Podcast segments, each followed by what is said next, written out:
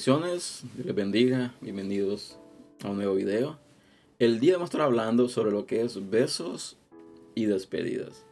Este es un tema bastante interesante, bastante complejo. Y voy a tratar de tomar lo que es la escritura en el libro de Ruth, capítulo 1, versículos del 8 al 14. Y estaré utilizando lo que es la versión de Biblia de las Américas. Eh, estoy tratando de tomar diferentes versiones de la Biblia para tener un mayor concepto, un mayor, eh, mayor entendimiento sobre muchos textos bíblicos. Así que dice, el texto habla del versículo 8 al 14.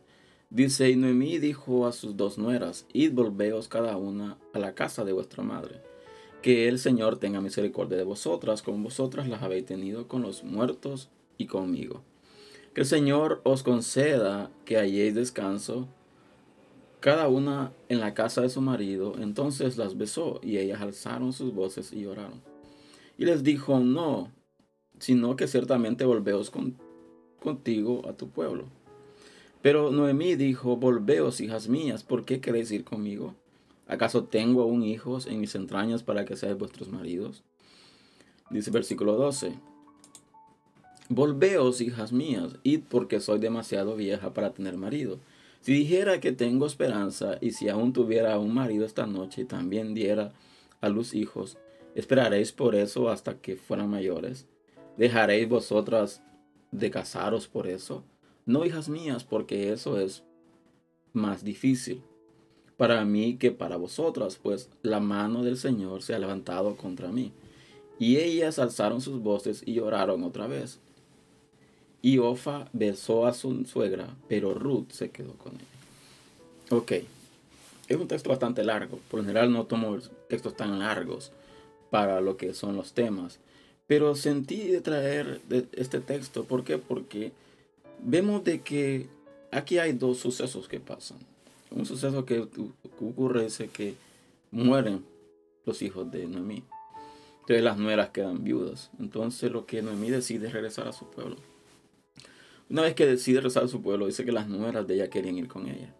Pero ella le dice que no, que no vayan con ella, porque qué tenían que seguirle si ella no tenía hijos. También de que era muy vieja, de que si en caso llegara a tener marido y tener hijos, sería algo ilógico que ellas esperasen por ellos. ¿Por qué? Porque para que no se casaran, sino que dice que regresen a sus casas, a la casa de sus madres y consíganse otros maridos. ¿Para qué? Para que puedan seguir. Pero lo que resalta, llama la atención, dice cuando el 12, y porque soy demasiado vieja para tener marido. Ok, el versículo 9 dice, que el Señor os conceda que halléis descanso cada una en la casa de su marido. Entonces dice, las besó. Aquí vemos dos besos que ocurren. El primer beso viene de parte de mí hacia sus nueras. Después dice que las besó, dice que ellas alzaron sus voces y lloraron. Aquí, y quiero que profundicemos en esto. Quiero que em, imaginemos esta imagen, esta situación. Vemos a Noemí, tal vez una edad avanzada, tal vez ya bastante edad. Vemos a sus nueras queriendo ir con ella, rezar a la tierra de Noemí para vivir con ella. Noemí le dice, no, no vayan conmigo, porque es demasiado fuerte, sería demasiado pedirles. Entonces, dice la palabra de que Noemí besa, besa a ellas. Y al besarles, dice de que ellas alzan su voz y lloran. Después, este, vemos de que Noemí les resalta y dice, no esperarán, sería algo injusto de rezarse. Entonces dice de que ellas vuelven a llorar. Pero dice el versículo 13, esperáis que hasta que fueran mayores, dice, para mí, para vosotras, pues la mano de Jehová, Señor, se contra mí. Dice, y ellas alzaron sus voces y lloraron otra vez. Aquí vemos dos llantos. Las besan a mí, levantan su voz y lloran. Después, desde que Noemí les relata, les, les hace entender o la, de una u otra manera las trata de que regresen a sus tierras. dice que ellas alzan su voz nuevamente y lloran. Pero aquí sale la escena algo, un segundo beso. El 14 dice, ellas alzaron sus voces y lloraron otra vez. Dice, y Orfa besó a su suegra, pero Ruth se quedó con ella. Aquí vemos dos situaciones y llama la atención y tal vez me enfoque más que todo en lo que es la historia que en otra cosa. Pero llama la atención porque dice, en primer lugar vemos de que el beso de Noemí es un beso sincero. Literalmente es un beso de despedida. Él dice, hijas mías, regresen a sus casas. Consíganse otros maridos. Yo regresaré a mi tierra. No es justo que me sigan. ¿Por qué? Porque literalmente es para que queden viudas para siempre. Y no es justo. Es justo de que siendo buenas conmigo, siendo buenas con mis hijos, paguen un precio que tienen que pagar. Dice que les besa y se despide. Después de que trata de convencerlas que regresen, estas mujeres, ambas nueras, lloran. Pero lo que resalta el texto dice de que Orfa besa a la suegra. Pero dice de que Ruth se quedó con ella. Y aquí es donde me quiero enfocar, en esta parte. En muchas personas creemos, y es algo fuerte lo que voy a decir, creemos de que, que las personas aquellas que nos abrazan y nos besan, son aquellas personas de que siempre van a estar con nosotros. Aquellas personas de que siempre están pegadas a nosotros, que siempre están allí compartiendo con nosotras, son las que al final del tiempo van a quedar con nosotros. Y aquellas personas de que no son muy cercanas a nosotros, aquellas personas que no nos abrazan, aquellas personas que no nos besan, son personas de que no van a estar con nosotros hasta el final. Pero pasa el tiempo y logramos entender de que no todo aquel que te besa, no todo aquel que te abraza, va a estar siempre contigo. Y por eso titulé el tema de hoy, besos y despedidas. Aquí vemos de que Noemí besa a sus nueras y las despide y ellas se rehusan a irse. Nuevamente dice que Orfa besa de regreso a Noemí, su suegra, y se va. Ruth no besó de regreso a Noemí, sino que ella se fue, se quedó. Ella permaneció. Ella se quedó con ella. Vemos de que las situaciones cambian de una u otra manera, cambian de la noche a la mañana. Lo que, y es aquí donde me quiero enfocar. Cuando comenzaste una relación, cuando comenzaste un noviazgo, cuando comenzaste una vida de matrimonio, en el altar ambos juraron estar en las buenas y en las malas. Ambos juraron estar en la salud y también estar en la enfermedad. En las alegrías, estar en las tristezas. Estar en los momentos de abundancia, en momentos de escasez. Pero hay un momento donde la escasez llega, la enfermedad llega, la tristeza llega. Y uno de los dos decide irse. Y ese pacto que se hizo en un inicio, en un principio, un pacto de amor, un pacto de estar en las buenas y en las malas. Por más cariñosos o cariñosos que las esposas y esposos llegarán a ser, al final eso no te va a determinar. Porque no siempre aquel que te besa es aquel que va a estar a todas contigo. Si vamos a la palabra, vemos de que Judas entregó a Jesús con un beso. Y Jesús le dice, con un beso me entregas. No todo aquel que te besa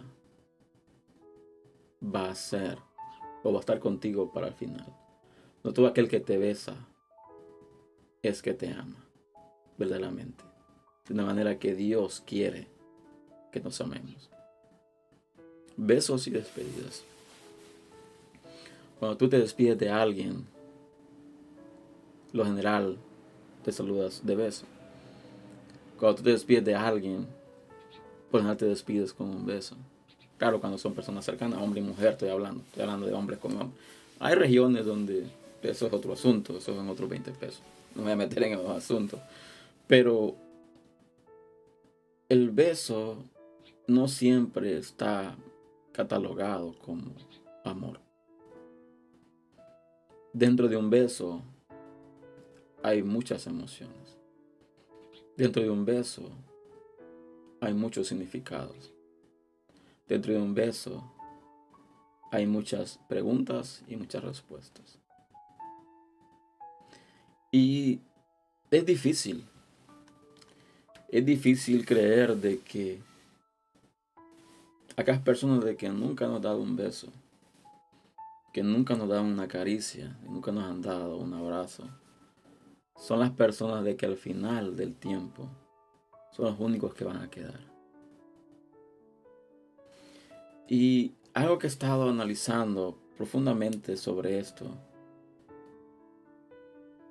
y recuerdo, tal vez lo voy a usar como una anécdota, recuerdo cuando yo comencé el ministerio, recuerdo de que muchas personas me alababan, muchas personas me, daban ánimos, me decían, oh, muy bien, excelente, esto y esto.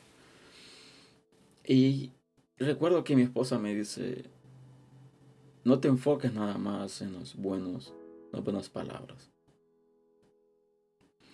No te enfoques nada más en los elogios.